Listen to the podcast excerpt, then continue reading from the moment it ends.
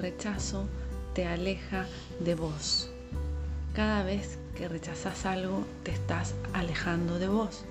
Además, el rechazo aumenta lo rechazado, porque lo rechazado quiere ser visto y quiere ser visto por vos, quiere hacerse consciente.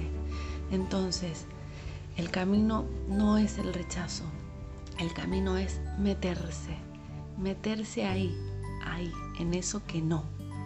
Por ejemplo, si rechazo el dolor, duele. Si rechazo el enojo, enoja. Si rechazo el abandono, la sensación de abandono, me estoy abandonando.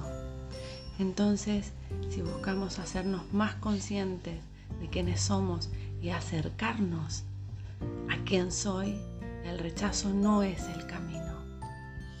El rechazo te aleja de vos.